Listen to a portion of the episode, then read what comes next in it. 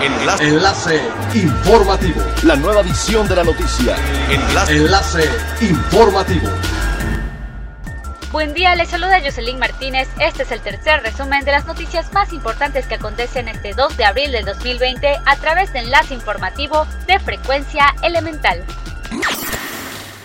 Los asociados náuticos de Quintana Roo, encabezados por Iván Ferrat, solicitaron una serie de apoyos e incentivos para pasar la contingencia sanitaria, ya que como la mayoría de las empresas del Caribe mexicano, el país y el mundo, se han visto seriamente afectadas ante una situación que se aboriza apenas empieza. Entre las demandas se solicita aplazar el pago de APICRO los próximos dos trimestres en abril, julio y octubre de 2020, aplazar por la Federación el pago de zonas federales y no cobrar multas por pago atrasado, no cobrar multas y recargos por atraso en trámites de licencia de funcionamiento municipales 2020, entre otras peticiones. Cerca del inicio de las vacaciones de Semana Santa, la zona hotelera de Cancún apenas tiene un registro oficial de 2.000 turistas hospedados. De acuerdo con el reporte que proporcionó la Asociación de Hoteles de Cancún, Puerto Morelos e Isla Mujeres, en este momento ponen pausa temporal a sus actividades debido a la contingencia mundial del COVID-19, un total de 87 centros de hospedaje lo que significa un total de 28.278 habitaciones.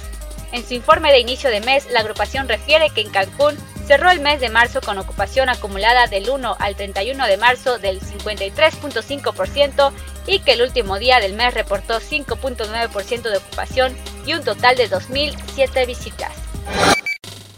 La Secretaría de Salud de Quintana Roo anunció una serie de restricciones en las visitas a familiares hospitalizados, así como en el área de consulta externa, con el fin de disminuir el número de personas y evitar posibles contagios de COVID-19. De acuerdo con la información difundida hacia los derechohabientes, la medida se aplicará desde ahora hasta el 30 de abril y se indicó que si no es indispensable el acompañamiento, solo debe presentarse el paciente citado. Es elemental tener buena actitud y mantenernos positivos, por ello también las buenas noticias son elementales.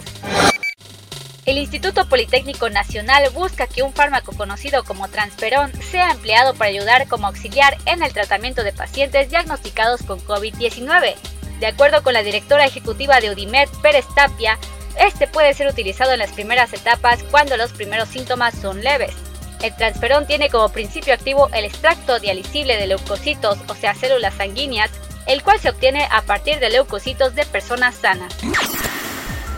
Siga pendiente de las noticias más relevantes en nuestra próxima cápsula informativa. No olvide seguirnos en nuestras redes sociales en Facebook, Instagram y YouTube. Estamos como Frecuencia Elemental, en Twitter arroba frecuencia-e y nuestra página web www.frecuenciaelemental.com.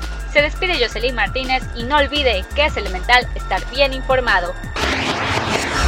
Enlace. Enlace informativo. La nueva edición de la noticia. Enlace. Enlace informativo.